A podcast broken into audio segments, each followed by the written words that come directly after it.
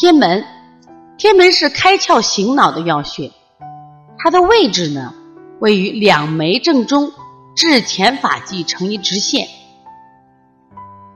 操作方法：以两拇指交替，从两眉正中推向前发际，称开天门。